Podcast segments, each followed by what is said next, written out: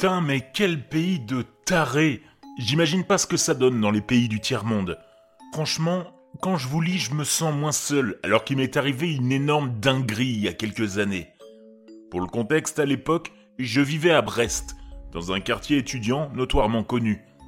Je louais alors un petit studio de 20 mètres carrés dans un immeuble style soviète, comme ils savent si bien le faire là-bas. Savoir que je suis assez insociable, et que j'ai absolument pas pris le temps de sympathiser avec les autres habitants de l'immeuble, qui étaient aussi des étudiants du coup. Et j'avais même jamais croisé le mec qui vivait juste en face de chez moi.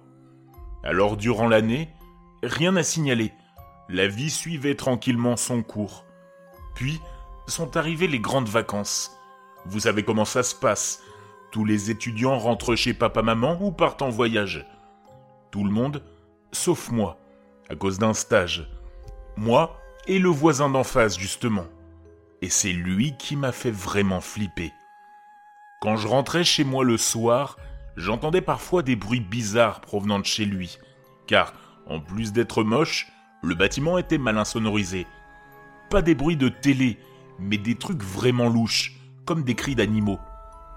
Au début, j'y ai pas trop prêté attention, car j'entendais pas trop depuis mon appart.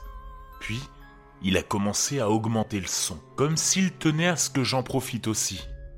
Franchement, j'avais envie de prendre le premier truc venimeux pour en finir. En gros, les bruits en question, c'était des bruits de porcs qui gueulent, comme s'ils se faisaient dépecer vivants.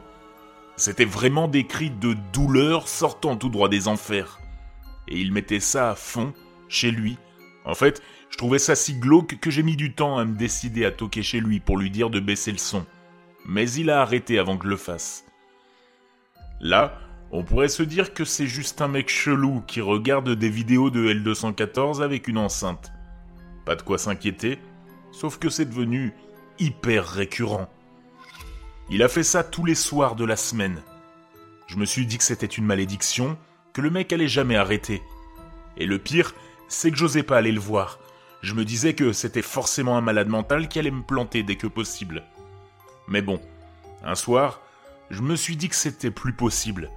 J'ai enregistré les bruits de porc et j'ai appelé les flics pour tapage nocturne. Je vous laisse le vocaro pour que vous puissiez vous faire une idée de ce que je vivais tous les soirs.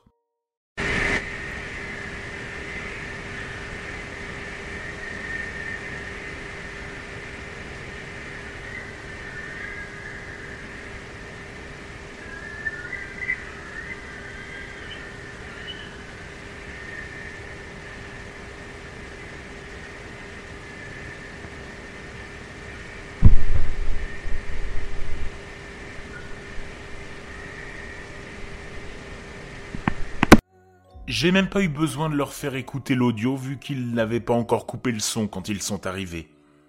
J'ai jamais été aussi heureux de voir la police. Sérieux. Il leur a ouvert et ils sont rentrés. Moi, je suis resté derrière ma porte comme le gros lâche que je suis.